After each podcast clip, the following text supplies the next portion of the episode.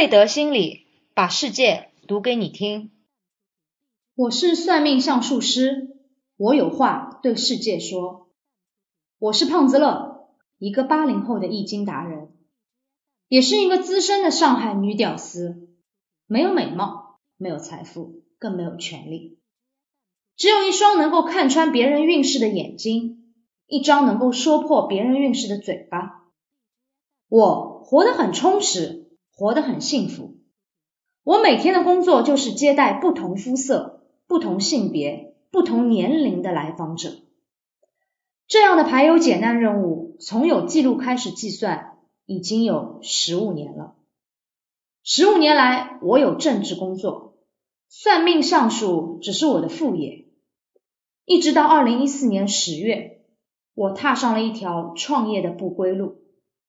我开始真正只做看相算命这一件事情，前前后后算起来也看过不下三万人了，很惊人的数字吗？其实比起师傅辈，我又算是个什么东西呢？我很想告诉大家所有来访者的三世因果，但我必须有职业操守，我只能说故事，不能说人。想听别人痛苦找抽的人，请绕道。这篇语音不适合你听。我为什么突然想对世界说？因为有太多太多类似的案例，也有太多太多刻意规避的困难。如果能早一年知道，这些困难是完全可以规避掉的。有些生命甚至不用逝去，有些感情也不会分道扬镳。易经这一个行业究竟有多少年了？我是连山易的传人，连山易早于夏朝。我们都知道夏商、西周、东周、春秋战国，夏朝是中国历史上的第一个朝代，连山易也是第一本易经的书。到了殷朝，也就是商朝的末端，那个时候呢，有了第二本归藏易。在春秋的时候，有了《周易》，就是易传加易辞。大家所周知的是《周易》，了解连山和归藏的行家少之又少。当然，论发展和名气，的确《周易》是鼻祖。我爱戴所有的易经，更爱戴连山易。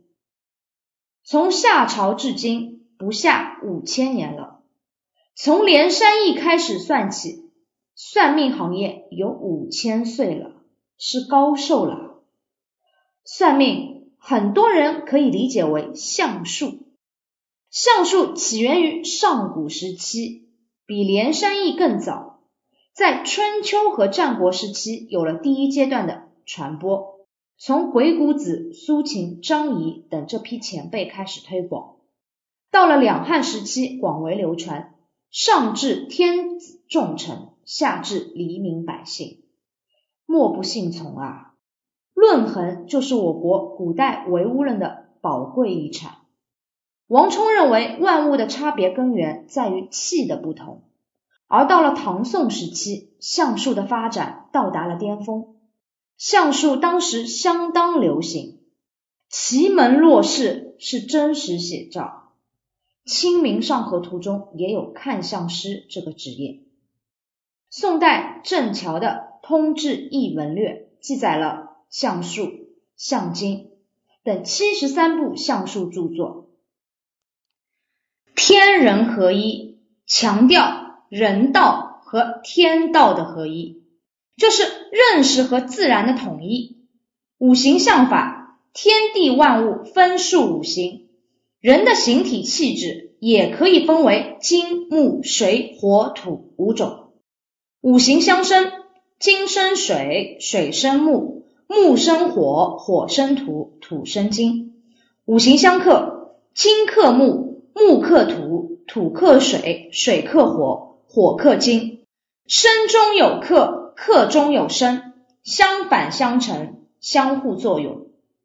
木型人多愁善感，五官啊、身材啊、手指啊较为修长。常常肝胆和筋骨疼痛。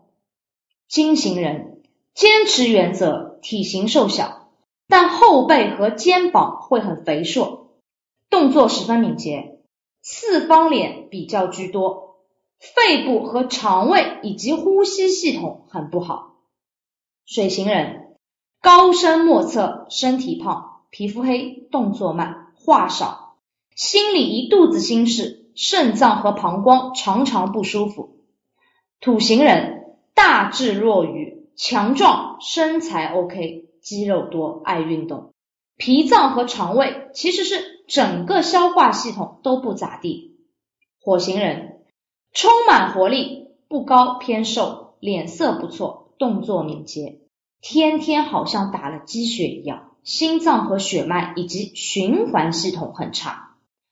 胖子了本身就是火型人，每个人都有自己的五行，五行又被分为强和弱，所以就变化出来十种命格。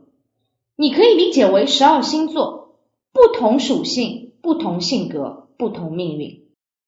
易经总的来说，因为包含四大绝命以及四小绝命等等，共分为一千零四十二万种命格。其中四大绝命，我最害怕的就是双一格，就好比华妃娘娘一样，天下有皇后就没有我年世兰，这又何必呢？五官又掌握了不同的岁月。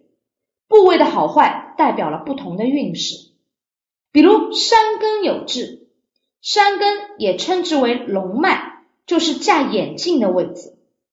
一般龙脉有痣，在四十三岁到四十五岁的时候，容易得大病或者事业上有大难，所以创业者呢，千万不可以龙脉上有痣。山根特别细的女孩子，很容易难产或者肺功能很差。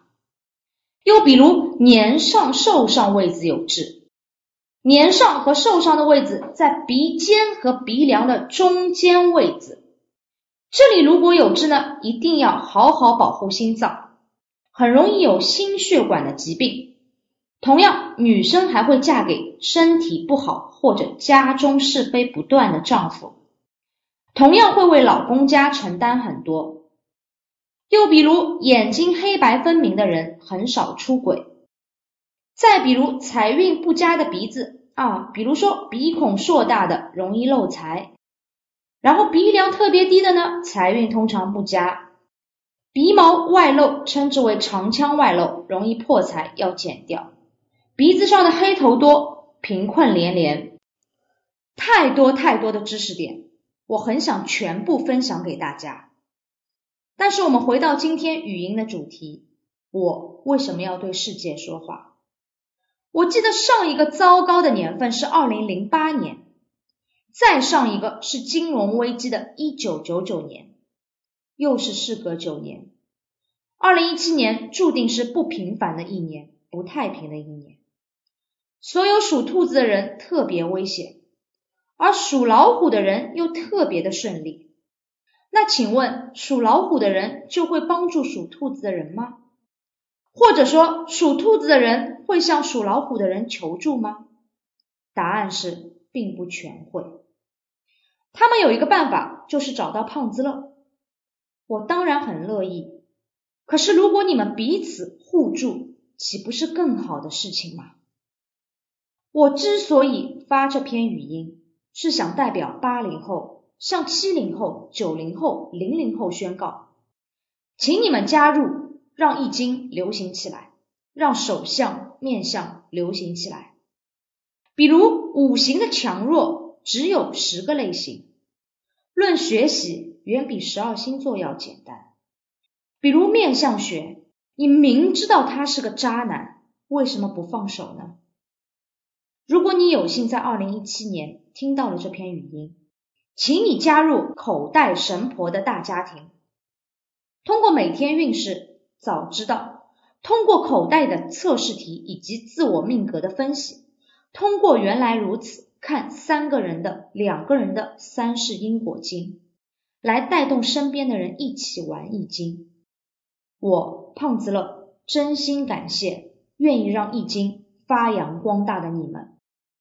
今天想说的话就说到这里，也希望大家关注我这个专辑的栏目。我们下期节目再见吧。